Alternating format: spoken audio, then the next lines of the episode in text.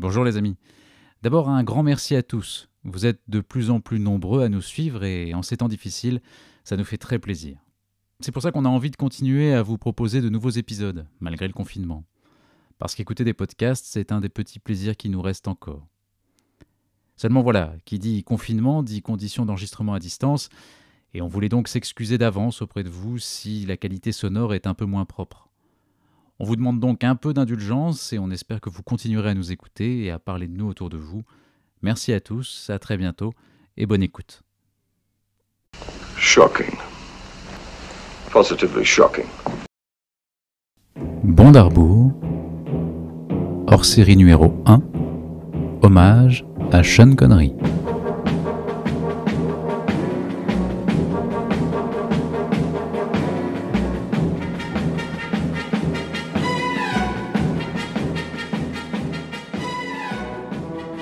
Bonjour à tous et bienvenue dans Bon d'Arbour.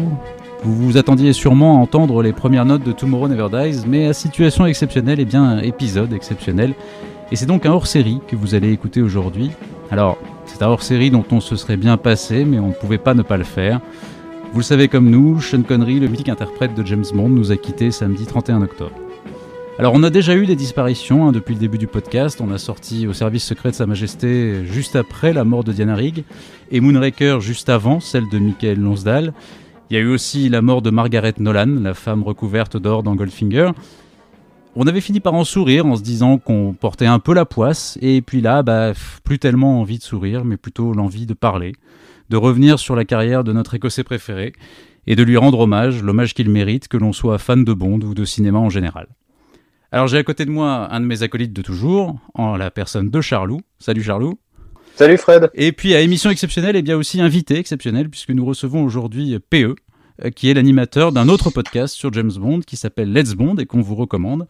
Et pour la petite histoire, eh ben, on est entré en contact samedi, en début d'après-midi, pour se dire Hey, on fait tous les deux un podcast sur James Bond, ça serait cool de se parler. Et quelques minutes plus tard, eh ben, PE m'apprenait la mort de Sean Connery au cours de notre conversation sur Instagram. Alors il me paraissait assez naturel de l'avoir avec nous pour cette euh, thérapie de groupe, enfin pour ce podcast, mais qui ressemble un petit peu. Salut PE. Merci Frédéric pour cette superbe introduction. Je suis ravi d'être un, invité exceptionnel. Malheureusement pour cette euh, situation exceptionnelle, comme tu l'as si bien dit. C'est vrai que tristement, euh, je vous ai découvert, on, s'est parlé, et littéralement deux minutes après que l'on fasse connaissance, j'ai été obligé d'apprendre et de vous apprendre cette triste nouvelle.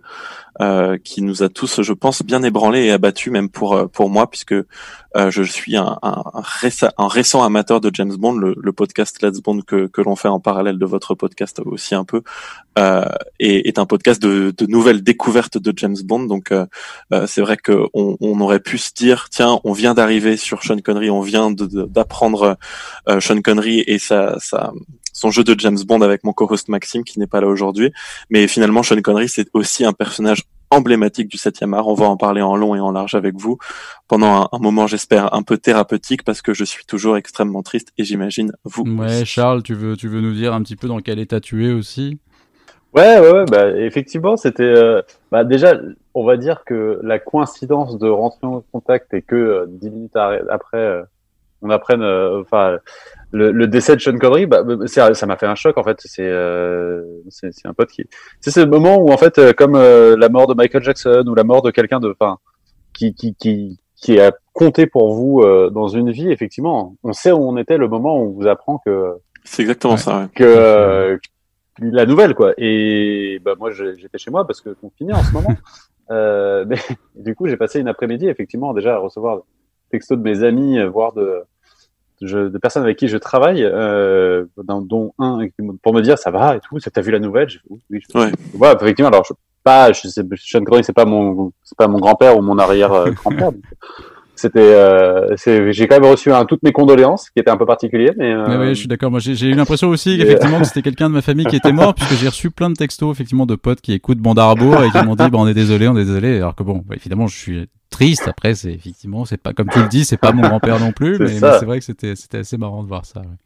et c'est un peu cette situation là où, où nous, nos auditeurs, ou en tout cas moi, mes amis qui sont aussi mes, mes auditeurs, parce qu'on on invite tout le temps des gens sur le podcast euh, semaine par semaine, ont envie de t'apprendre la nouvelle parce qu'ils pensent que tu le sais pas mmh. forcément. Du coup, dans les deux heures qui ont suivi au moins l'annonce, mais même dans les 24 heures qui ont suivi, et je pense que vous êtes dans le même cas que moi, j'ai reçu mais vraiment des dizaines de messages de gens qui étaient là, ah, euh, tu as vu, on est vraiment désolé, euh, et qui s'investissent vraiment personnellement pour te donner la nouvelle.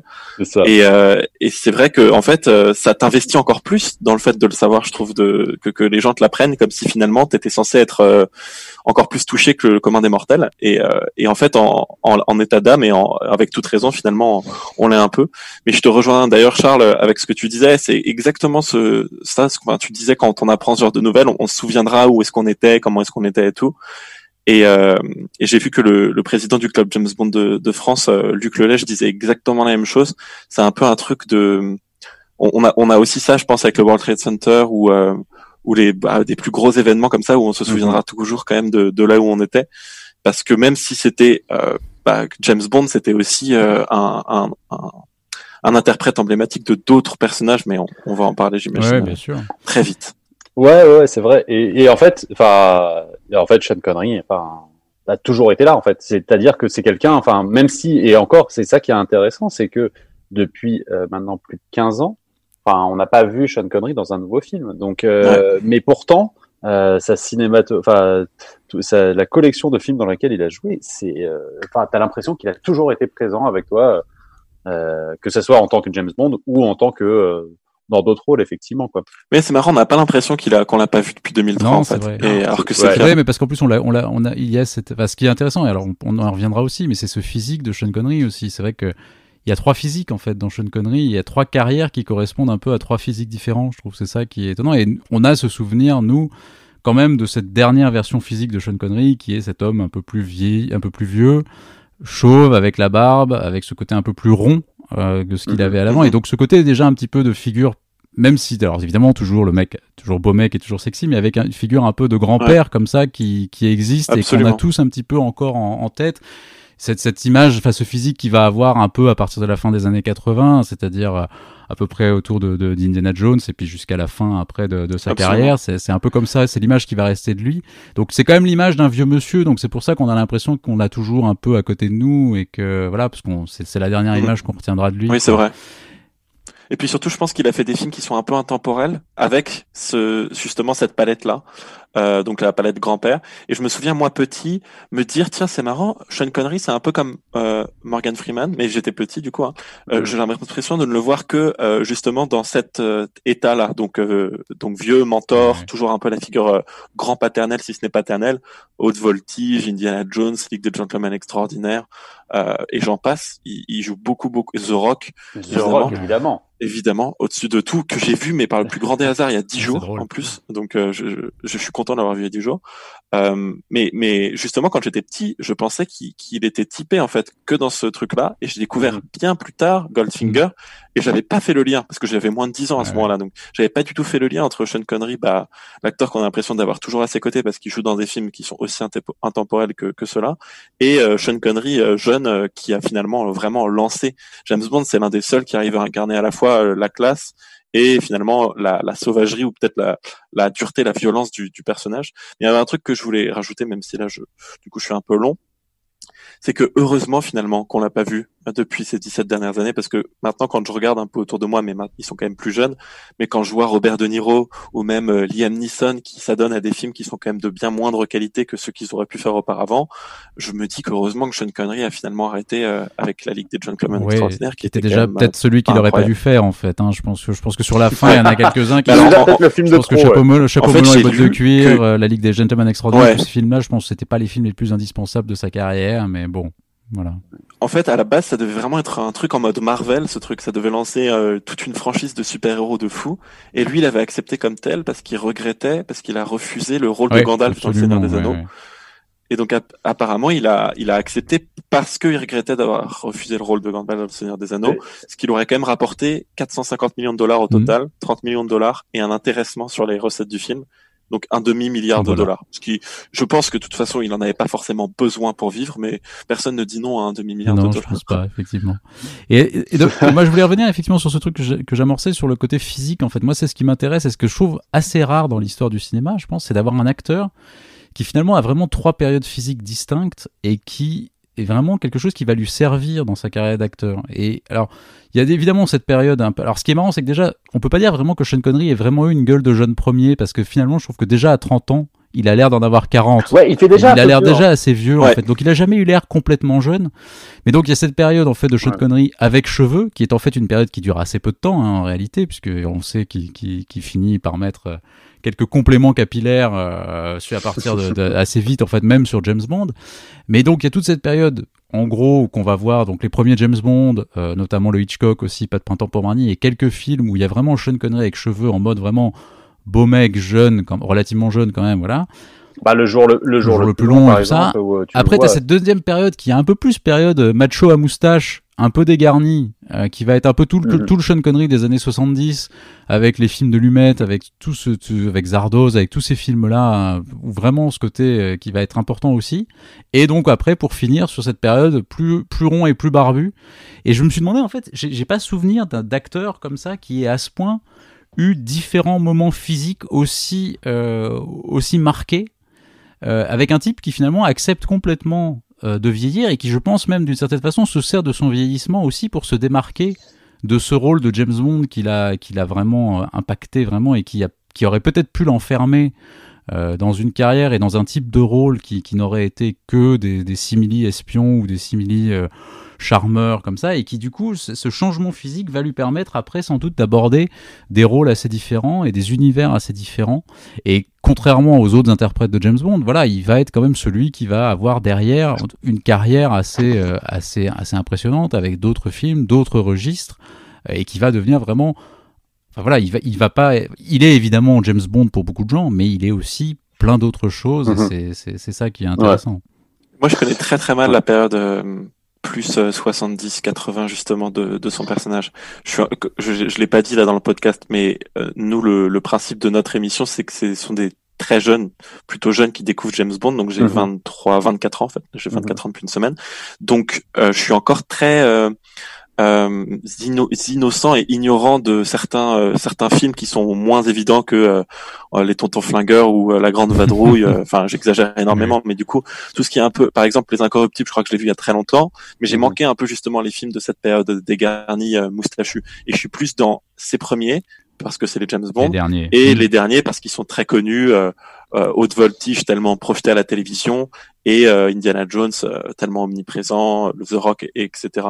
Donc je manque un peu justement de, de culture sur ce sujet-là, et je sais que là, mon père, à cause de, sa mort, me dit ah il y a ça que t'as toujours pas vu, l'homme qui voulut être roi, par exemple, que j'ai toujours pas vu, euh, et plein de films comme ça. Mais du coup, vous allez pouvoir. Bah, écoute, alors on les a, on les a pas tous vus non plus, hein, je pense. D'ailleurs, c'est faudrait, c'est pour ça que c'est pour ça que Manu va peut-être nous manquer un peu, parce que je pense qu'il en a vu aussi quelques-uns qui, qui seraient intéressants.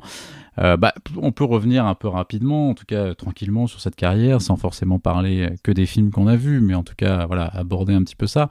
Euh, c'est vrai qu'on avait un peu été provoque dans le dans le premier épisode de, de sur Docteur No en disant effectivement ce qui est intéressant, c'est que Sean Connery à la base on avait dit plouc écossais, ce qui était un petit peu dur évidemment, mais mm. en tout cas il y avait ce côté vraiment un peu euh, gars qui vient vraiment euh, d'un milieu euh, très très très populaire, qui a pas du tout les codes euh, voilà de, la haute société britannique et qui pourtant va devenir l'incarnation de la classe à l'anglaise, alors que c'est vraiment pas, mhm. il, est, il est vraiment pas du tout destiné à ça à la base. C'est vraiment un acteur, et d'ailleurs c'est enfin, ce qu'on avait dit, on peut, on peut y revenir un petit peu, mais il, a, il fait quelques débuts au cinéma, il, il fait quelques films par-ci par-là, donc il y a cette petite apparition dans le jour le plus long.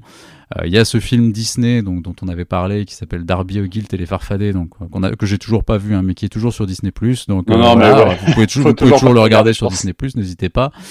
Euh, et puis il y a surtout donc une petite apparition dans un film de Terence Young euh, quelques temps avant. Et voilà et c'est effectivement grâce à ça euh, que Terence Young plus tard quand il cherchera quelqu'un pour pour faire James Bond et que plusieurs personnes auront refusé de faire le rôle que Terence Young se dira ah mais oui attendez il y avait un petit mec que j'avais vu dans un film que j'ai que j'ai fait il y a quelques années Ouais. et Et, euh, et évidemment, bah, vous l'avez dit, mais tout le monde le sait, euh, euh, Ian Fleming était pas hyper partant et il finira par changer les, les livres de James Bond pour en faire un James Bond plus écossais et suisse, je crois. exactement. ouais. Euh, parce qu'il trouvait finalement Sean Connery encore plus adapté à James Bond que lui ne l'avait imaginé.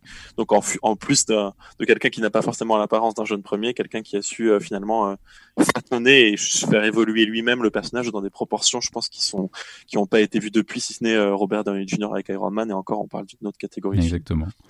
Et Ouais. On parlait du loup, je crois que- Manuel nous a enfin rejoint. ah, Manu, Manu, tu nous entends Ok. Oui, je vous entends, les Ah. amis. Je suis pas tout à fait prêt, mais au moins je peux vous entendre pendant que je finis les, les quelques petits trucs. Voilà, Super, c'est welcome. parfait. Welcome. Exactement. C'est le premier auditeur de C'est ce ça, podcast. exactement. Oui, tout à fait. Voilà, Euh, minutes, je serai bon. très bien. T'as parfait. Mais euh, ouais. Mais pour revenir effectivement sur James Bond contre Dr No, euh, c'est quand même, enfin pour moi c'est quand même une une, euh, une prestation de haut vol euh, parce que pour euh, enfin répéter un peu ce qu'on disait dans l'épisode, le premier épisode, le pilote, ah, ça fait déjà très longtemps. Euh, Ouais, moi aussi je peux te dire. euh, mais en fait, il incarne totalement le rôle. En fait, c'est-à-dire que euh, Mm. il est complètement euh, habité par ce. Enfin, ce personnage est déjà complètement créé. En fait, quand il arrive à l'écran, c'est pas, il se cherche pas. Il, Ouais. il a les mimiques qui, qui, qui va, il se sent plus, il se sentira plus à l'aise dans les dans les suivants. Mais en vrai, dès la première scène où il allume sa, sa cigarette et qui dit son band James Bond, The Name is Bond, ouais. euh, c'est c'est enfin c'est acquis en fait et et ça enfin on et créer en fait un personnage qui va durer dans l'imaginaire collectif pendant 60 ans. Euh, enfin un chapeau parce que pour le deuxième bah, moi j'arrive pas à trouver des exemples dans la deuxième partie du 20e siècle qui ou enfin qui persistent encore à ce point. C'est impressionnant quoi. Et je, je te rejoins entièrement, Charles, avec ce que tu disais euh, sur le fait que moi, quand j'ai vu James Bond contre Dr No, j'avais évidemment vu avant ça une dizaine de James Bond tout au plus, euh, ouais, une quinzaine, puisqu'on commençait le truc. J'avais jamais vu aucun Roger Moore, mais je me rappelle être arrivé devant James Bond contre Dr No et me dire, bah, c'est pas le premier, parce qu'il y a aucune, euh, déjà, il y a évidemment aucune origin story parce qu'on arrive euh, comme si c'était un James Bond parmi d'autres mais surtout, euh, bon, la mise en scène, la musique, c'est déjà hyper au point parce que ça va vraiment lancer toute la saga. Mais le truc qui est au-dessus de tout, c'est, c'est effectivement comme tu disais, c'est lui quoi. Il a vraiment tous les trucs, même euh, euh, la répartie quand il tue les gens et tout. Ça, évidemment, c'est facilité par l'écriture, mais il suffit de voir comment il délivre ses punchlines et c'est d'une Mhm. incroyable facilité. Non, non, c'est impressionnant et c'est vrai que par rapport à ce qu'on s'est dit, je trouve, tu vois, que sur les autres interprètes, euh, tu vois, Roger Moore, c'est ce qu'on dit. Roger Moore met à peu près trois films. Enfin, en tout cas, c'est ce qu'on a pour, pour vraiment. Parce que vous avez Ouais, en tout cas, pour vraiment avoir complètement un personnage à lui, et en tout cas le faire comme lui a envie de le faire, c'est ce qu'on disait. On trouve que dans les deux premiers de Roger Moore, on sent qu'il y a encore parfois des volontés de faire des choses qui ressemblent un peu à du connerie en fait et qui sont pas encore complètement calées et que c'est que dans, que dans le troisième en fait que Moore assume complètement de faire son propre Bond, c'est-à-dire un Bond beaucoup plus dans axé sur l'humour, le charme et un Mm. côté un peu plus léger. Alors que dans les deux premiers, il y a encore un peu ce côté, il y a une volonté d'imp- d'im- d'imprimer un peu une noirceur et en tout cas une virilité très Sean Connery-esque, en tout cas, en tout cas. Et pareil, on trouve que Pierce Brosnan, finalement, c'est peut-être dans le troisième aussi qui va être sans doute le plus à l'aise dans le rôle, même s'il est bon dans les deux précédents, hein, mais disons que voilà, et c'est là que la force de connerie, c'est vrai que tu te dis voilà, en un en un film, le mec pose déjà à peu près tout euh, et, et s'impose vraiment comme une en fait comme une star de cinéma qu'il n'est pas en fait, et c'est ça je trouve qui est hyper impressionnant, c'est-à-dire que ce mec là d'un coup apparaît à l'écran et c'est une star de cinéma alors que le type n'est personne, et c'est ça je trouve qui est vraiment très impressionnant, c'est que c'est un film où en gros c'est introducing Sean Connery puisqu'en gros personne ne sait qui c'est ou très peu de gens. Et pourtant, tu vois ce mec-là et tu te dis, ouais, c'est tout de Mhm. suite lui, c'est. Ouais, c'est une claque de charisme, c'est une claque de euh, effectivement de euh, de masculinité en plus. C'est un peu, ça va être un peu il- le mal, euh, enfin celui que tous les hommes veulent, être et toutes les femmes euh, veulent être avec lui. Donc, euh, enfin, il y a, y, y a cet imaginaire du costard, de l'agent. Enfin, il rend, euh, on va dire, sexy, cool et intéressant le- le fait d'être agent secret. Mm. Ce qui n'était pas forcément en fait, euh, enfin ce qui dé- ce qui déclenchera en fait la, la volonté d'avoir des agents secrets super cool qui ont une vie à, à 1000 à l'heure, euh, à, tra- enfin, à voyager dans le monde entier et, et à coucher avec les plus belles femmes. Ce qui n'était pas forcément l'idée de ce qu'on faisait d'un de ce qu'on faisait d'un agent Non, secret avant. je pense que c'était aussi un moyen de romantiser euh, euh, un peu le, la guerre froide et de, Mhm. de parce que c'était ce qu'il y avait à l'époque. Je pense que justement dans les années 50, on nous montrait plus des, des romantisations de la guerre, la vraie, et que la guerre froide peut-être a permis plus ça, mais c'est quelque chose que, que j'improvise totalement à l'instant. mais euh, je, te, je te rejoins assez, Frédéric, sur un, un autre truc qui est le, le fameux test du troisième James Bond. Je ne connaissais pas du tout cette théorie, mais c'est quelque chose qui m'a été expliqué par le- les guests qu'on a pu avoir récemment sur les Pierce Brosnan du côté de, de Let's Bond, donc mon podcast, et que le troisième James Bond est super important aux yeux des, des spectateurs, puisque, euh, bah, comme tout le monde le sait, on a eu Timothy Dalton que pour deux James Bond.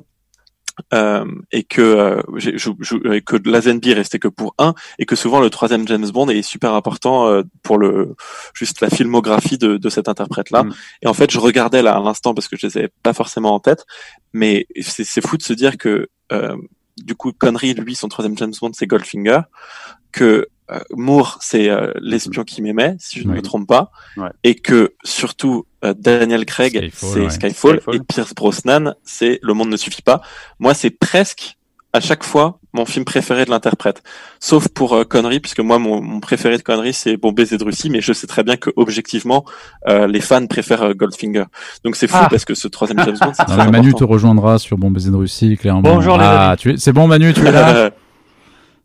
il a, il arrive. On a dit le mot. PE a dit ce qu'il fallait pour que tu sois, pour que tu sois, pour que tu nous rejoignes en fait, voilà. Il a dit Goldfinger, ça a Il a déclenché. dit Goldfinger est moins bien que Baiser de Russie et là Manu est sorti de sa boîte. Ben, surtout ça, c'est mon préféré aussi. Bon, Modèle Russie, je pense que c'est mon préféré de toute la saga. Ouais. Moi, je pense que c'est Skyfall. Ensuite, je pense que c'est Tu n'es pas joué. Et ensuite, je pense que c'est Bon PC de Russie. J'ai adoré euh, Tu n'es pas pas joué. joué dans ce super film. Enfin, nous on aime, de toute façon, nous on est plutôt, Nous, on aime bien les deux Dalton, hein, de toute et moi, façon, donc. Euh... Moi, moi, je suis moins fan du deuxième, mais c'est quand même des excellents, excellents films. Et j'ai le, j'ai le poster du, du Tu n'es pas joué à côté de moi. J'ai retrouvé ça dans mes affaires, alors que j'étais pas fan de James Bond. Je sais pas pourquoi j'avais ça. drôle. Et du coup, il est dans mon, dans mon nouveau studio. Studio, euh, entendez pièce de 20 mètres carrés, pas un studio d'enregistrement. Je- Bah Manu, du coup, tu veux nous, euh, puisque tu nous rejoins en route, est-ce que tu peux nous dire un petit peu ce que, voilà, ce que ça représente pour toi, vu aussi tout ce qu'on a pu dire ensemble sur euh, sur Sean Connery, qu'est-ce que ça t'a fait d'apprendre samedi sa sa disparition? Non, mais oui, les amis. Bah, je suis déjà, je pouvais pas rater ce, cet épisode spécial dédié à la malédiction du podcast. Et oui, je comprends que vous, euh, c'est de votre C'est ça, c'est ça, c'est ouais, ouais, c'est nous, c'est nous. Et euh, Fredo nous avait fait une très belle intro euh, avant Moonraker pour euh, rendre hommage à Michael Lanzel, qui est qui est mort entre l'enregistrement et la sortie de notre épisode. Mais là, pour Sean Connery, il fallait absolument faire euh, faire un épisode spécial. Mais très ému et bon, c'est dommage qu'il n'ait pas fait de film depuis depuis une vingtaine d'années. Donc, euh, il ne manque pas énormément à l'écran. Mais euh, c'est vrai que le fait qu'il soit mort juste au moment où on est en train d'enregistrer un podcast et de revisionner tous les films de James Bond, en commençant par ceux de Sean Connery, rend l'événement encore plus, euh, encore plus frappant et triste et, et émouvant, quoi. Mais sinon, d'accord avec tout ce que vous avez dit, c'est Sean Connery et James Bond, et c'est lui qui, dès le premier film ou les deux, trois premiers films, a défini tout ce que devait représenter un James Bond à l'écran. Ça, on l'a dit dans le podcast et on, et on le redit, euh, on le redit aujourd'hui, évidemment. Bah alors c'est peut-être, d'ailleurs c'est peut-être Ouais. le moment, bah, justement, puisque puisqu'on en parlait, peut-être qu'on peut se refaire rapidement un petit classement, euh, un petit classement chacun personnel peut-être de, de ce que sont les, les James Bond de Sean Connery. euh, voilà. Est-ce qu'on compte jamais plus jamais? Bah, tu peux, tu peux compter jamais plus jamais, même si je suis pas certain que ça, enfin, euh, tu peux nous surprendre et peut-être nous dire que c'est, qu'il est en haut de ton classement, mais, mais on peut, on peut évidemment parler jamais plus jamais. Moi, justement, c'était pour commencer, euh, comme dirait, euh, comme dirait, je, je crois que c'est Jay-Z, started from the Voilà. bottom, hein, et now we here, parce que vraiment, là, c'est, c'est, moi, moi, j'ai pas du tout aimé. Il faut que je défende un peu Maxime, mon chorus, qui lui, l'a beaucoup aimé, aimé, qu'il a trouvé un peu, euh, euh, intrépide et, et finalement ambitieux. Mais moi, il y a un moment, une scène dans Jamais plus jamais où le méchant et James Bond s'affrontent, parce que vous savez que le méchant et James Bond, autant que moi, mais là je parle un peu aux auditeurs, vous savez autant que nous du coup, que le méchant et James Bond s'affrontent quand même très couramment sur des parties de cartes, euh, même de golf. Et là, vous n'êtes pas prêts, parce que dans Jamais plus jamais, c'est de jeux vidéo. Et du coup, moi j'étais mais j'étais au sol quoi de rire parce que je me suis dit mais euh, Daniel Craig dans le prochain film il joue à Mario Kart avec euh, Rami Malek en fait euh, et le premier père meurt parce que c'était indécent pour moi de voir ça dans un Bond donc jamais plus jamais je suis pas fan mais mais je suis très chaud pour faire un classement. Je pense que ça peut aider. Après faut qu'on le rende digeste. Donc moi c'est sûr que ce sera Bon baiser de Russie en tout cas mon préféré. Bah écoute non bon, on peut y aller bah je sais pas écoutez moi je peux vous faire rapidement mon classement en partant du en partant du bas. J'avoue que j'ai un peu de mal à, à faire une différence enfin à à, classer, à départager jamais plus jamais les diamants sont éternels. Je pense que pour moi, ce sont les, les, les, deux ah pires de toute façon. Ah c'est les deux pires. Je dirais que c'est kiff kiff. Euh, je, je pense que je vais jamais plus jamais en dernier quand même parce que voilà, c'est en plus c'est un film non officiel, c'est un film qui est une redite en plus c'est un remake. Donc on va mettre jamais plus jamais. On va mettre les diamants sont éternels pas loin quand même parce que c'est vraiment très mauvais aussi et que vraiment on l'a dit, mais Sean Connery revient quand même un peu pour cachetonner et malgré tout l'amour qu'on lui porte, ça se voit un peu quand même dans le film. Et ensuite, en fait, je pense que c'est quasiment. Euh, alors après, on va dire, je pense, euh, on ne vit que deux fois. Euh, qui est presque en fait un classement dans l'ordre chronologique, enfin décroissant finalement, voilà. Ensuite je mets, voilà, ensuite je mettrais, je pense, Docteur No, et ensuite je mettrais bah, Opération Tonnerre, et après, franchement, moi, je, alors contrairement à, j'ai pas un avis aussi tranché en fait que, que, que Manu sur entre Goldfinger et Bon baiser de Russie.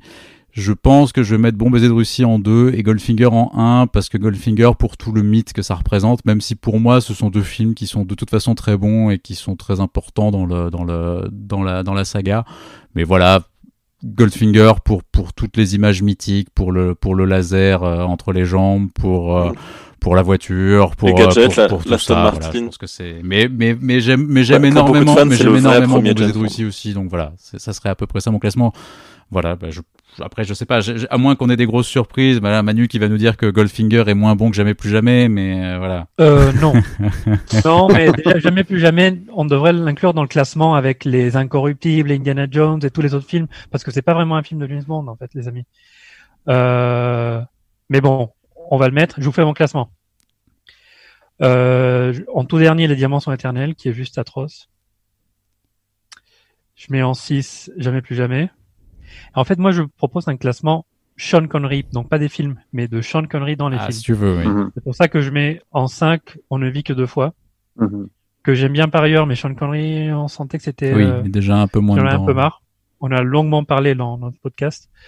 Euh, donc en 4, je mets Goldfinger. C'est pas mon film préféré, mais c'est pas à cause de Sean Connery, qui lui est excellent dans le rôle. En 3, je mets Opération Tonnerre. En 2, je mets Doctor No, qui sera moins bien classé quand je ferai le classement des films, mais Sean Connery, il est excellent dans Doctor No. Et si le film marche, c'est en très très grande partie grâce à lui. Et numéro 1, parce que Sean Connery est excellent, mais le film aussi est excellent, et j'adore ce film, Bon de Russie. Très bien. Mm-hmm. Charles? Interesting. Ouais, moi je pense qu'effectivement, euh, je vous rejoins à peu près, je te rejoins à peu près, Fredo, sur le fait que euh, jamais plus jamais, les diamants sont éternels. Effectivement, c'est c'est compliqué. C'est compliqué. euh, ouais, on ne vit que deux fois également. Et puis après, je pense que ouais, t'as un quatuor de tête qui se dégage euh, entre, pas avec en dessous Opération Tonnerre, mais qui intéresse, qui, qui où, en fait James James Bond est très intéressant dedans en fait. Euh, et derrière, ouais, top 3 euh, je dirais euh, Doctor No parce que création du personnage et en 2 et 3 Goldfinger et euh, bon aussi. Allez, ça marche. Et PE alors on t'écoute. Allez, c'est mon c'est mon tour. Moi, c'est vraiment un classement extrêmement personnel parce que pour moi il y a une, de grosses différences. Il y a le classement euh, est-ce que le film a diverti personnellement et le classement euh, mhm. cinéphile cinématographie. Donc vraiment là je parle que du classement de mes films préférés de Sean Connery et pas du classement euh, des meilleurs films euh, à titre objectif. Donc déjà pour moi jamais plus jamais, même si c'est un hors série euh, et que Sean Connery interne, comme Sean Connery interprète bien James Bond, bah je, je, je vais quand même le, le caler. Euh, c'est très mauvais, mais je le mets quand même au-dessus des Diamants sont éternels parce que c'est au-dessus cinématographiquement, mais ça reste euh, pas ouf en termes de divertissement. Donc je le mets euh, à peu près pareil. Euh, pour moi, et je, je fais complètement mon classement dans, dans un ordre bizarre, mais pour moi les, les deux meilleurs, c'est Bon baiser de Russie en premier et ensuite euh, Opération Tonnerre que j'aime énormément, et ensuite Goldfinger. Donc je vais mettre au milieu de tout ça mhm. euh, James Bond contre Dr No, mais je préfère à James Bond contre Dr No, on ne vit que deux fois, que je trouve euh, très kitsch et assez euh, assez mourien presque parfois, mais en fait euh, très divertissant et j'ai passé un super bon moment personnellement devant parce que je crois que j'avais regardé avec mon père ou je ne sais pas quoi. Donc euh, je mets je mets plutôt du coup on ne vit que deux fois au-dessus de James Bond contre Dr No. Donc si vous avez suivi, vous savez que ça fait Bon baiser de Russie, Opération Tonnerre, Goldfinger, on ne vit que deux fois. James Bond contre Dr No et ensuite jamais plus jamais et et les diamants sont éternels, qui pour moi est une atrocité. Les diamants ouais, bon, on est... bah écoute, si tu n'as pas écouté notre épisode sur les diamants sont éternels, je pense que tu peux l'écouter et je pense que tu y trouveras beaucoup de choses qui te qui te réjouiront. Je pense. Avec plaisir. c'est on s'en est. on n'est pas loin du hate watching. Et qu'est-ce qu'on en pense Enfin, moi c'est ma petite théorie personnelle. Qu'est-ce qu'on en pense aussi de mettre dans le classement euh, The Rock où en gros, euh, où en gros Sean Connery joue quand même? James Bond. Alors pour moi, pour moi c'est quand même vachement, vachement, vachement hors série. pour moi, je le classerais pas parce que je peux pas le comparer à ces films-là. Mais c'est vrai que c'est James Bond. Euh, c'est clairement James Bond. Mais moi, je me suis fait cette remarque en fait il y a pas si longtemps que ça parce que ça fait longtemps que j'adore ce film. Et en fait, c'est vraiment il y a quelques années, je me suis dit en vrai, il joue un agent secret britannique qui est enfermé depuis à peu près 40 ans Ouais. Ça se tient pas mal quand même, mine de bah, rien. c'est un peu comme euh, si. Euh, c'est James Bond en fait, hein, clairement. Et il joue le truc, il joue, il le joue comme ça. C'est un peu comme si Brosnan était resté longtemps en, Corée du Nord, quoi. Absolument, c'est tellement ça. Moi, ça m'y avait fait penser, ouais. De fou, c'est très très similaire. C'est et c'est un excellent film. Ah oui, oui, bah c'est ce qu'on disait. Je, pense que c'est le meilleur film de. C'est le meilleur film de notre ami Michael, Bay, je pense. Hein. Je pense qu'il a, il a, il a, ah rarement, il a rarement oh, atteint ce niveau-là. C'est son euh, meilleur film. Mais...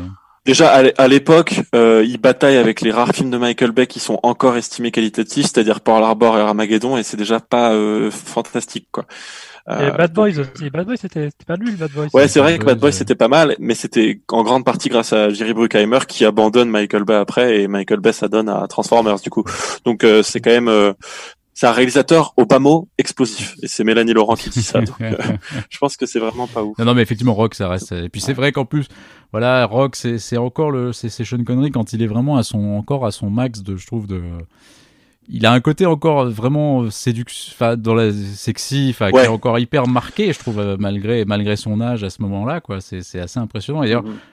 Il est, il est crédible encore, alors que dans Haute Voltige, quand il, il drague Catherine Zeta-Jones, c'est qu'ils sont dans une relation un peu à la Léon. Euh, c'est un peu plus crado et ça nous fait penser un peu à Roger Moore euh, dans, dans Dangereusement Vôtre, où ça commence à devenir un peu cracra aussi euh, sur la fin là. Ouais.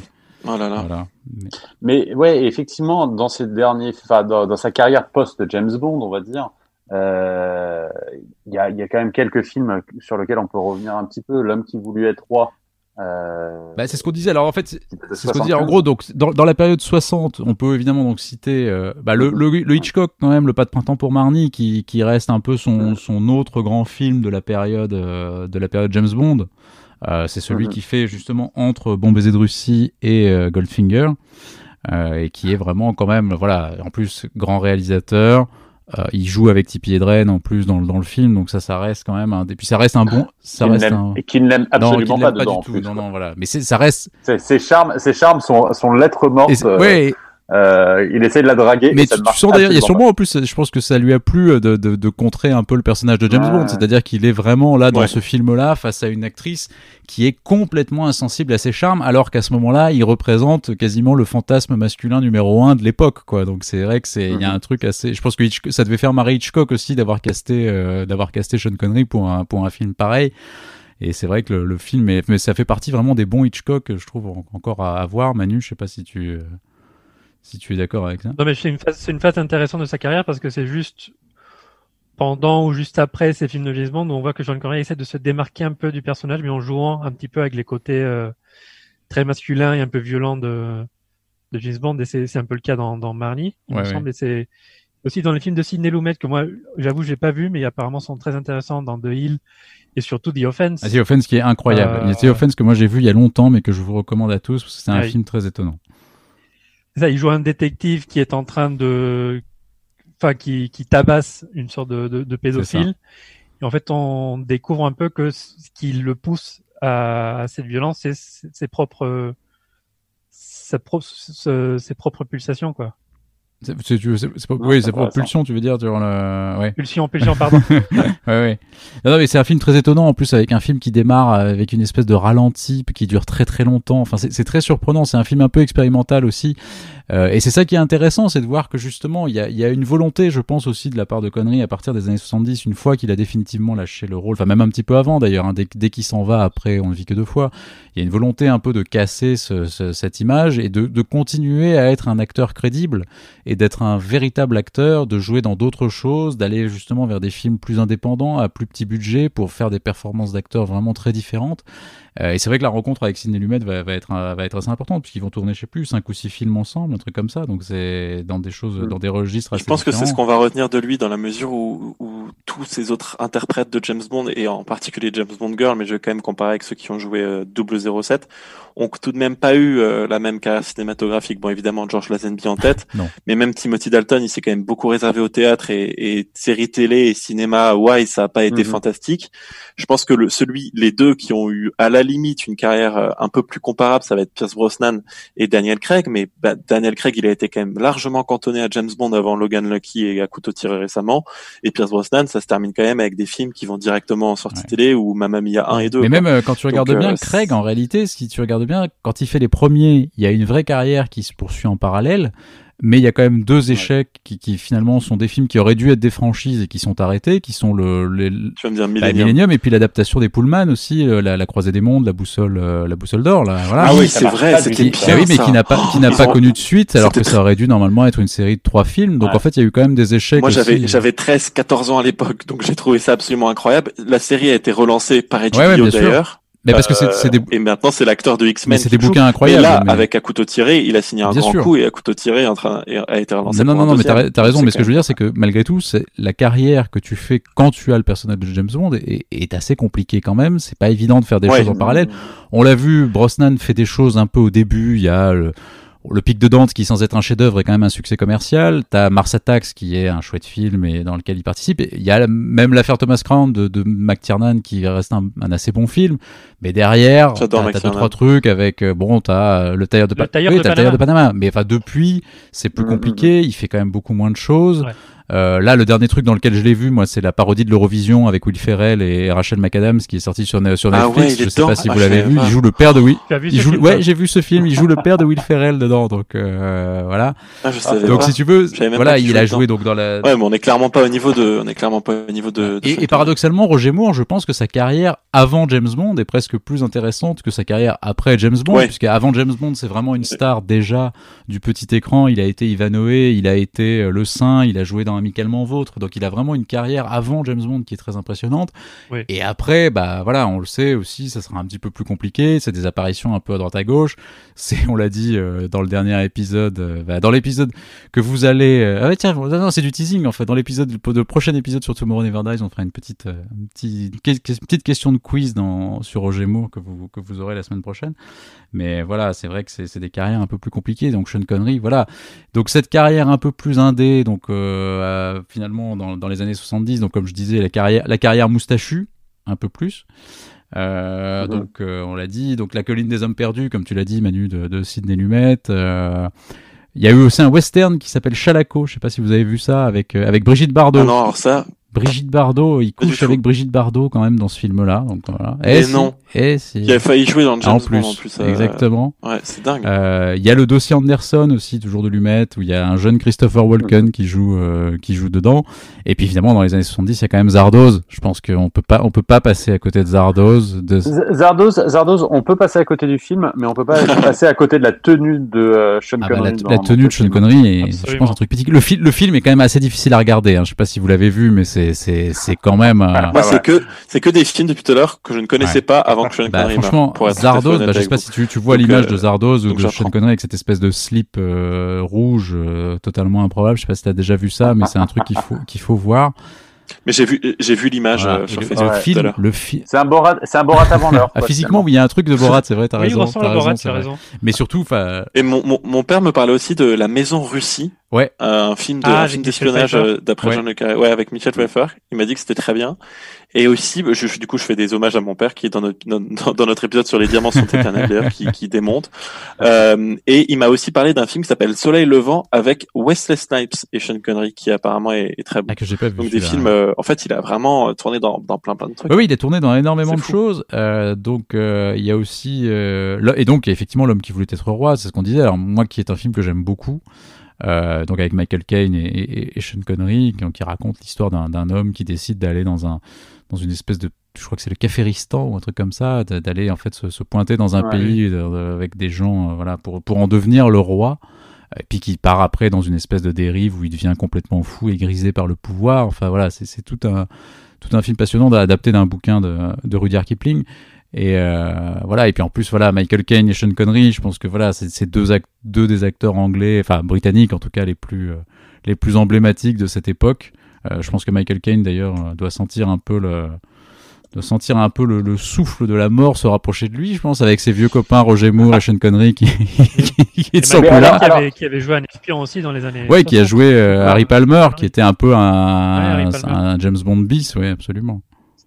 Moi, j'ai Mais essayé de revoir L'homme qui voulait trois, mais j'ai eu du mal. Je suis pas fan du film. En fait, pas à cause de Sean Connery que je trouve très bon, mais Michael Caine qui je trouve surjoue un peu trop.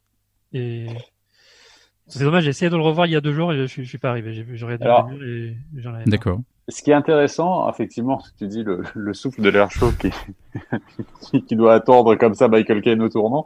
Ah ouais. Euh, tu reprends James Bond contre Dr. No et en fait, à part Ursula Andress, euh, on peut dire RIP à peu près tout le monde en fait parce que euh, Joseph Weisman est décédé, Jack Lord qui jouait Felix Leiter est décédé, Bernard Lee. Oui, oui. M. Après, c'est un film qui a quand même euh, euh, Bah, qui- 60 oui, qui a ans, hein, 60 donc qui a 60 forcément, ans. c'est. Ouais, non, mais c'est ça. mais- Effectivement, c'était un mais des derniers avec Ursula oui, qui était en vrai. Terence Young, Richard Maybaum, euh, le réalisateur et l'écrivain du, du scénario.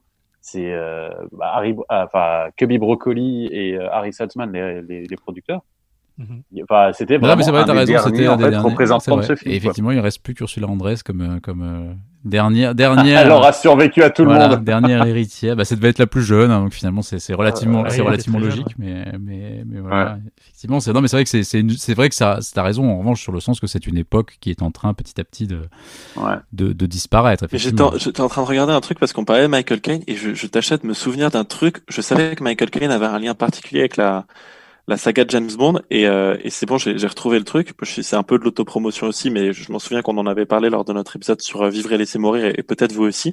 C'est que Tom Mankiewicz, pour euh, s'entraîner sur les cartes dans Vivre et laisser mourir, avait sorti ses cartes de tarot à une soirée où justement Michael Caine était là avec sa petite amie de l'époque. Ils étaient sortis ensemble quelques semaines et il avait sorti les cartes de tarot à Michael Caine et avait prédit que Michael Caine épouserait euh, sa femme, qu'il a finalement épousée, à partir des cartes de tarot euh, de- d'utiliser dans Vivre et laisser mourir. Donc je me souvenais qu'il y avait un lien entre euh, James Bond et Michael Caine, mais c'est pas du tout celui qu'on était en Alors, train en a- d'évoquer, et c'était plutôt avec Roger Moore. Mais je sais que Michael Caine et Sean Connery sont devenus quand même très très amis Ouais, il après. y y a- y une ça. scène sympa aux Oscars où on les voit tous les trois d'ailleurs, si mes souvenirs sont bons, non Où ils remettent un Mm. prix, Manu, ça te dit rien ça? Ah, je vais regarder si Il y a, y a un truc où ils font, où il y a Michael Caine, Roger Moore et Sean Connery qui viennent pour remettre un prix tous les trois et qui font un petit sketch tous les trois qui, qui est plutôt, qui est plutôt sympa. Il me semble que c'est les Oscars, à moins que ce soit une autre cérémonie, mais enfin c'est, c'est un, Ouais, genre les pas Golden Globes, ou- un truc comme ça, mais Ouais. tu vois les trois. Et alors dans mes souvenirs, il y a aussi une autre anecdote sur Michael Caine. Euh, je crois me souvenir que euh, Michael Caine en fait était euh, quand il était jeune avait pour colloque Terence Stamp et que ils étaient potes avec John Barry et qui doivent être normalement, je crois, les deux premières personnes à avoir entendu les, les premières musiques de John Barry pour euh, pour James Bond. Oui, c'est vrai, ça me dit Voilà. quelque chose cette que anecdote. vu, que que je crois que tu as- aussi ouais, ça, me- ça me ça me dit quelque chose et je retrouve la photo dont tu parlais. Effectivement, c'est aux Oscars et c'est c'est juste magnifique de voir euh, trois acteurs de cette trempe parce que j'aime beaucoup Michael Caine. On aimerait le voir dans un James Bond, mais C'est un peu. ouais. euh, c'est un peu tard, mais- on pour moi maintenant, il est. En fait, moi j'ai beaucoup de mal. Et d'ailleurs, c'est un truc sur lequel je voulais rebondir tout à l'heure. J'ai beaucoup de mal à, à voir des le même acteur dans différentes Ouais. franchises. Et donc, par exemple, à l'époque avec James Bond, c'était quelque chose qu'on avait assez peu, puisque d'ailleurs euh, Pierce Brosnan qui jouait dans une série avait pas pu jouer James Bond à cause de ça, et Roger Moore qui jouait d'abord dans une série avait dû repousser un peu sa venue dans James Bond à cause de ça. Et en fait, peut-être que du coup Daniel Craig et ses tentatives de faire des franchises avec Millennium ou à la croisée des mondes et tout, c'était aussi un peu empêché parce que son image était plus liée à James Bond et tout ça. Plus compliqué, alors que pourtant aujourd'hui, c'est un truc qu'on voit ah de dingue. Les acteurs qui font plusieurs franchises. Je pense à Oscar Isaac qui là se lance dans un nouveau truc, je crois Game of Thrones ou un truc euh, similaire. Euh, Tom Holland qui joue dans, dans Spider-Man, qui joue bientôt dans Uncharted. Et mm. ça, c'est encore un truc du cinéma qu'on avait qu'on avait beaucoup moins avec James Bond à l'époque. Il se lance dans une série Marvel, je crois. Ouais, c'est ça, oui, t'as raison. Fait Star Wars, après avoir fait plein de choses, effectivement. C'est vrai que non, non, mais aujourd'hui, c'est, on multiplie les trucs. Alors, Sean Connery, finalement, il a... Woody Harrelson, il fait La planète des singes, Star Wars, Zombieland, enfin, il y en a, il y en a, Alors, il y a Samuel Jackson aussi qui a fait toutes les franchises. Et puis, t'as, t'as Sean Connery qui a quand même fait... Et Benicio del Toro qui joue dans James Bond et dans, dans, Star Wars. Oui, tu as Et, et Sean Connery... Et dans, et dans Marvel aussi, ouais. ouais. et, et, Sean Connery qui a fait alors des franchises aussi lui après, puisqu'il a fait Highlander. On n'a pas, on n'a pas parlé d'Highlander quand même. Il a joué dans les, dans les ah deux premiers Highlander. Euh. Bah, on arrive sur une époque où effectivement, en fait, la, la partie fin des années 80, début des années ah 80, euh, enfin milieu des années 90, c'est toute cette période où en fait, euh, pour reprendre euh, l'expression euh, du, du blow up, les, la célèbre série d'Arte qui était consacrée à Sean Connery que je recommande que vous allez trouver sur internet sur YouTube euh, oui, ou en fait, il devient mentor en fait pour. Euh, ouais, c'est vrai. C'est sa période mentor, ouais. il devient mentor, il, devient mentor en fait de, de, de, petits jeunes comme ça, notamment dans Highlander, notamment dans euh, Le nom de la rose. Bah, même même dans même dans Indiana Jones, c'est ça. Les Haute voltige, haute voltige aussi. Voltige aussi. Haute voltige. Le rock aussi, ah. enfin rock un peu aussi. Robin Robin des Bois, prince des voleurs. Et il y a Lancelot aussi. Il a un peu il a un rôle de roi, pas vraiment de mentor, ceci dit. Mais c'est un excellent film, Lancelot. Moi, je me souviens petit avoir adoré ce film. C'était justement l'un des trucs. Euh, je crois que ah, si je, j'évite de spoiler nos auditeurs, mais évidemment, je crois qu'il meurt dans, dans le film Lancelot. Et je crois qu'il doit s'éloigner sur une barque. Il est habillé tout en blanc comme ça et tout. Et ça, c'est une très belle image aussi de cinéma dont je me mm. souviens de, de étant petit. Enfin, je crois. Parce que c'est encore. Moi, c'est la, c'est la phase la plus intéressante de sa carrière pour James Bond. La fin des années 80, début des années 90, où il, comme on dit, joue le rôle de mentor, où il est souvent il a un, une sorte de second rôle avec des soit des étoiles montantes de Hollywood, soit des stars un peu plus installées. Il y a donc le nom de la rose avec Christian Slater, mais il y a les incorruptibles. Kevin Costner, bien sûr. Excellent. il a eu un Oscar hyper mérité où il a Kevin Costner. Il joue le rôle de mentor de Harrison Ford. Et là, il y a un côté méta aussi parce que George Lucas et Spielberg ont toujours voulu présenter Indiana Jones un, peu comme l'équivalent américain de James Bond. Mm-hmm. Et euh, aventurier un peu, ouais. Octobre Rouge avec Alec Baldwin. Et, à chaque fois, Sean Connery dans un rôle qui n'est pas le rôle le plus important du film, il explose. L'autre acteur. Le mec ouais, c'est vrai. C'est ça qui est ouais, bien sûr. C'est vrai, c'est vrai. Et non, non, il est hyper impressionnant. C'est vrai, c'est c'est là où il est, il est, il est très fort. C'est vrai que tu le dis. Ouais, il y a l'Oscar pour les Incorruptibles.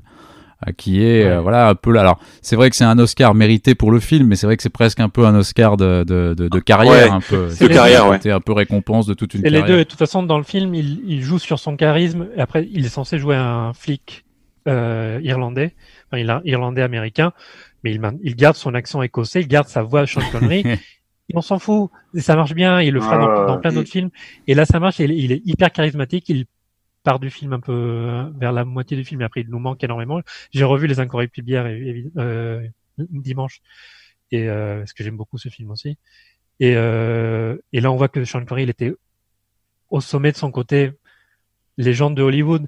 Il y a plein de d'anecdotes, j'ai vu ça sur YouTube, Andy Garcia qui joue dans Les Incorruptibles, quand ils ont remis un prix pour sa carrière à Sean Connery au American Film Institute, où il raconte que Sean Connery arrive un jour le matin au tournage en tenue de golf.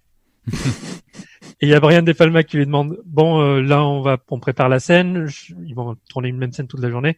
Et il demande à Sean Connery toi tu où est-ce que tu veux te placer? T'as pas beaucoup de répliques, tu te mets où? Ben, bah moi je me mets au fond et je lis un journal. et donc pour pour qu'il n'ait que en fait deux trois plans, pour qu'il n'ait que deux trois plans où on voit Sean Connery et qu'il puisse partir jouer au golf toute la journée.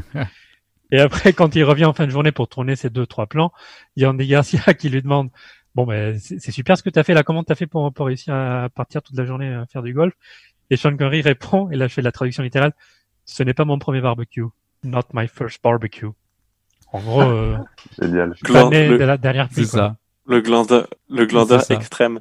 Et je trouve que c'est vrai, il y a le côté méta aussi, euh, Manu, pas, pas que sur le George Lucas, euh, Indiana Jones qui voulait être euh, un peu un aventurier à, la James Bond mais à l'américaine.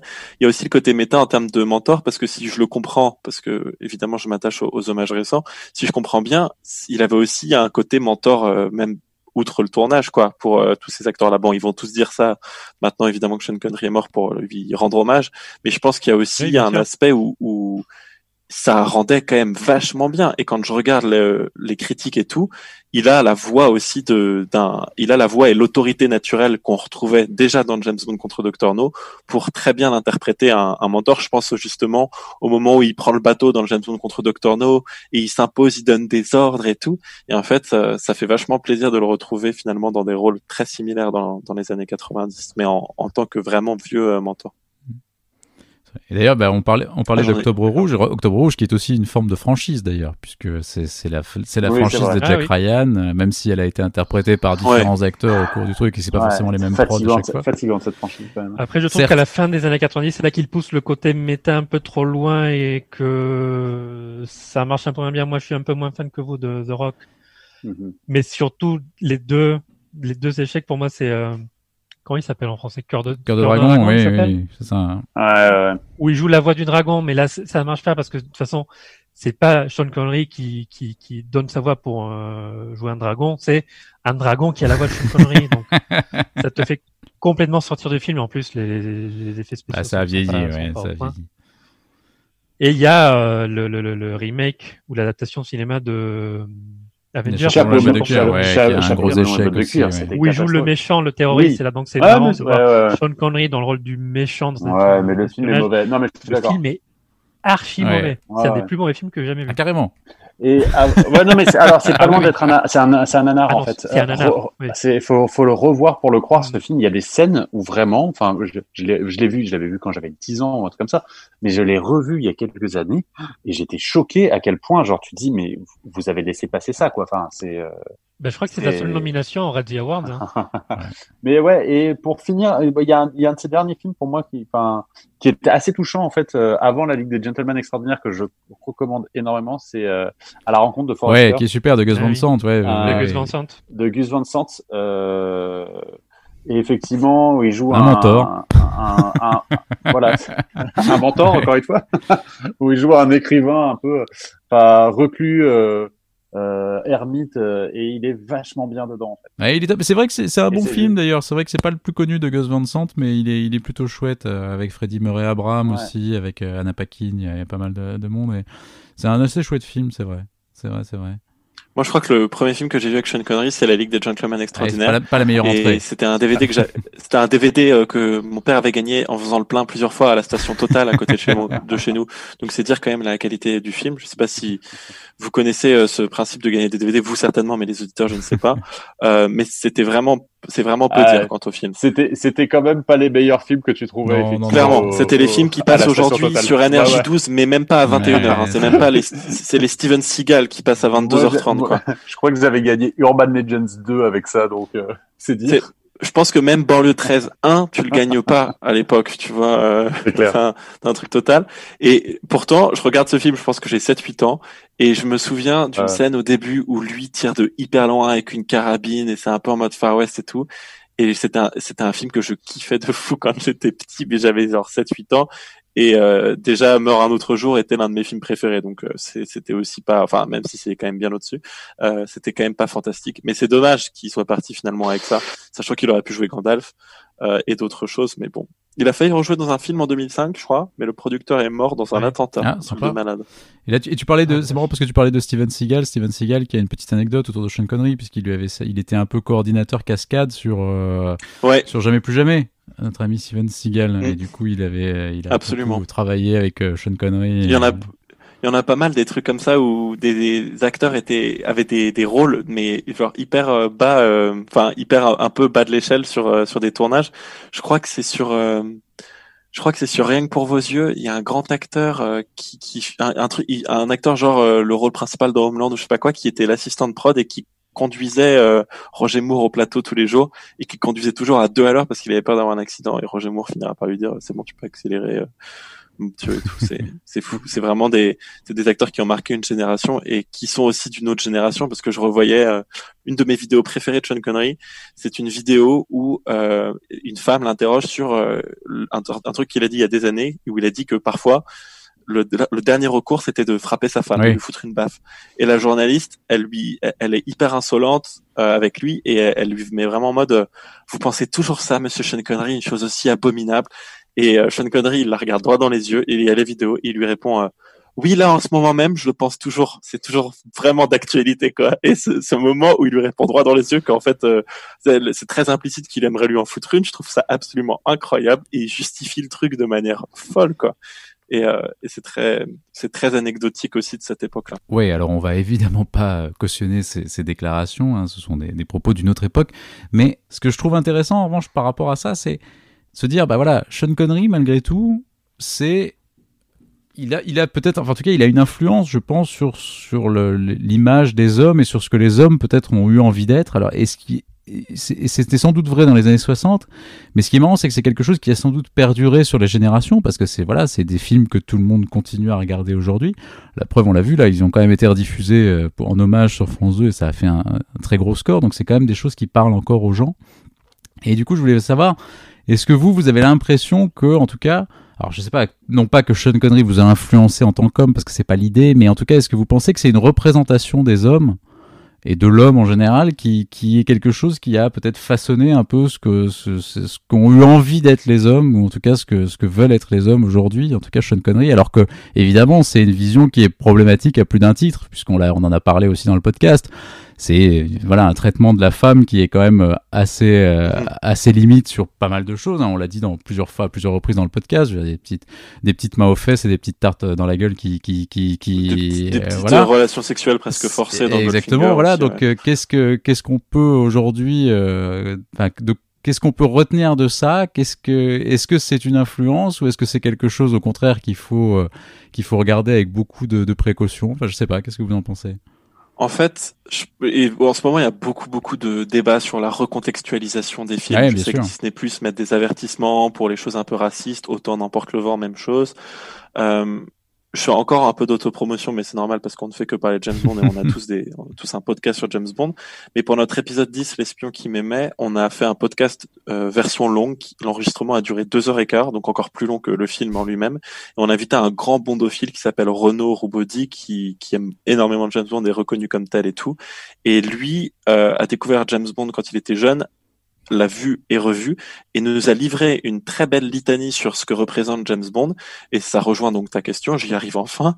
Euh, c'est que James Bond est, à travers les âges, la représentation de ce que l'aime de ce que l'homme blanc euh, occidental euh, bon j'évite tous les, trucs genre 6 heures et tout je sais pas je connais pas trop ces trucs là mais du coup vous, vous me suivez euh, doit représenter et veut représenter ou son l'ambition que chaque homme a par rapport à, à la société donc moi par exemple je suis de l'époque de Pierce Brosnan et je me souviens étant petit euh, avoir mis la masse de gel pour me mettre les cheveux sur le côté, avoir voulu être espion, euh, avoir ce côté un peu euh, euh cette tête là très très symétrique, très carrée de James Bond. Donc je pense que ça c'est ma génération, mais d'autres vont avoir celle de de Dalton, peut-être de Moore et beaucoup beaucoup celle de de Sean Connery. Et je pense que la raison pour laquelle ça marche encore beaucoup aujourd'hui, c'est aussi le côté très populaire en ce moment de la nostalgie et du du rétro qui joue de dingue là-dedans. Et lui en était le symbole même, puisque ça fait déjà des années qu'on ne le voit plus et qu'il est un symbole de, de ce, de ce truc-là. Donc ça, c'est mon avis, c'est que James Bond, de toute façon, depuis le début, est une représentation actuelle et contemporaine de la masculinité à, à chaque, à chaque époque. Et on le voit même avec Daniel Craig quand il pleure, quand Eva Green est morte, beaucoup plus que George Lazenby dans Service secret de Sa Majesté quand Diane Rigg, malheureusement, euh, heureusement, fictionnellement à ce moment-là, pardon, euh, euh, s'en va. je pense que c'est à chaque fois des choses qui sont très bien représentées dans, dans ces films.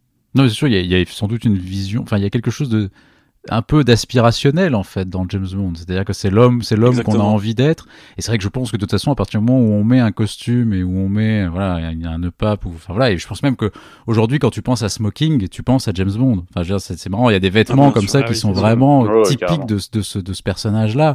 Donc c'est vrai qu'il est symbole d'une forme d'élégance et que d'une certaine façon, quand tu veux être élégant je sais pas, enfin, je sais pas si c'est si conscient que ça, mais il y a un côté, tu vois, je, me mets presque en mode James Bond. Enfin, il y a, il y a presque un petit peu ce, ce, ce petit truc là, je trouve. Et, d'aisance et de, de, de confiance, Ah oui, de- juste de charisme, niveau sûr, ouais, social, De, de professionnalisme, de charme, enfin tout, tout en fait euh, entre guillemets euh, l'homme idéal pour un homme et un peu pour une femme avec le côté bad boy provocateur et et euh, vaporeux qui, qui, qui est difficile à, à tenir. Et, et même dans la cour de récréation quand j'étais petit, on jouait à 007, 007, c'est dire à quel point le truc est hyper impliqué et incrémenté dans la dans la dans la société alors Ouais. même que pourtant aujourd'hui avec toutes les remises en Mais question et tout euh, ça reste omniprésent. Mais évidemment ça va être très très remis en question je crois dans le prochain opus où ils ont prévu des trucs un peu euh, à l'encontre de ce que les fans purs et durs de la première heure euh, aimeraient prôner. Mais c'est aussi l'évolution d'une franchise à travers Bah, d'ailleurs, c'est ce qu'on disait quand même un petit peu déjà dans, dans l'épisode précédent qui était GoldenEye. Euh, on en a parlé la dernière fois. On se disait, dans GoldenEye, en fait, Brosnan,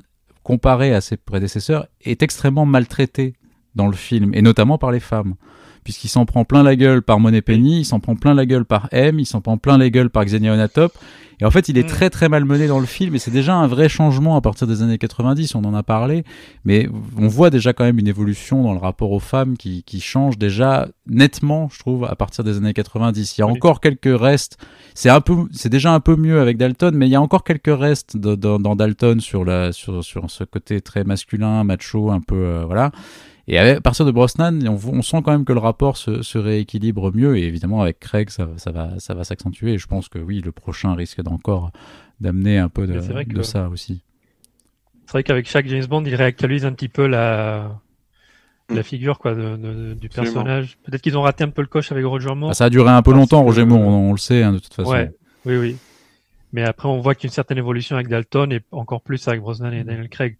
Moi, personnellement, j'ai toujours plus admiré l'homme, un peu les hommes à la Clint Eastwood, mais euh, plus que les James Bond.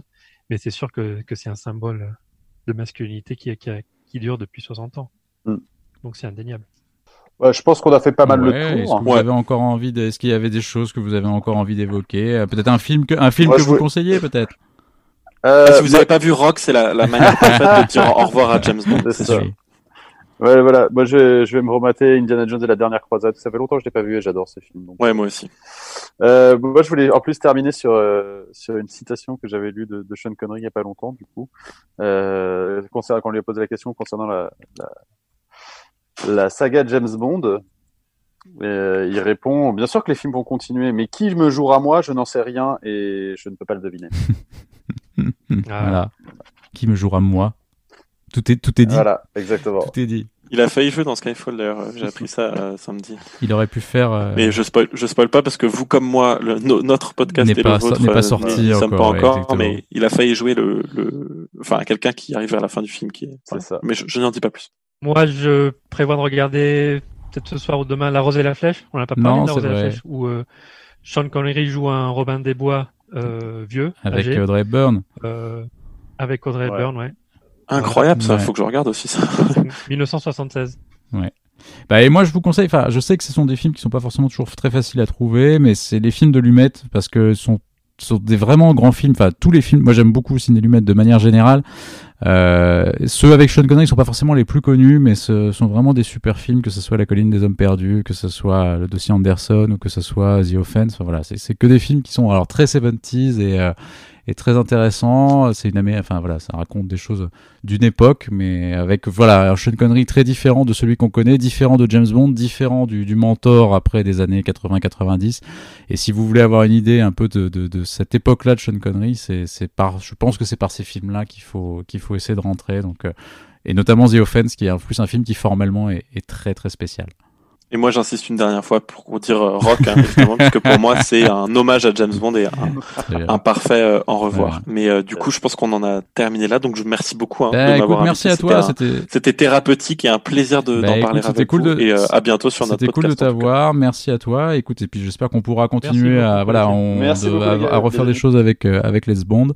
Merci Manu, merci Charles, et puis bah écoutez, euh, à très bientôt pour des choses un peu plus légères et plus joyeuses euh, sur ce podcast. Ciao. À Yes. bientôt, les amis. Est-ce qu'on va terminer sur de la cornemuse Tu vas nous Je mettre vais essayer de trouver un truc de musique à rajouter sur la fin. Je vais réfléchir. Je vais réfléchir. Je vais essayer de trouver un Super. Peut-être qu'on l'entend déjà même au montage, mais, mais je voilà, ne sais pas. exactement. à très bientôt. Allez, à, à bientôt les amis. Ciao. Merci beaucoup. bientôt.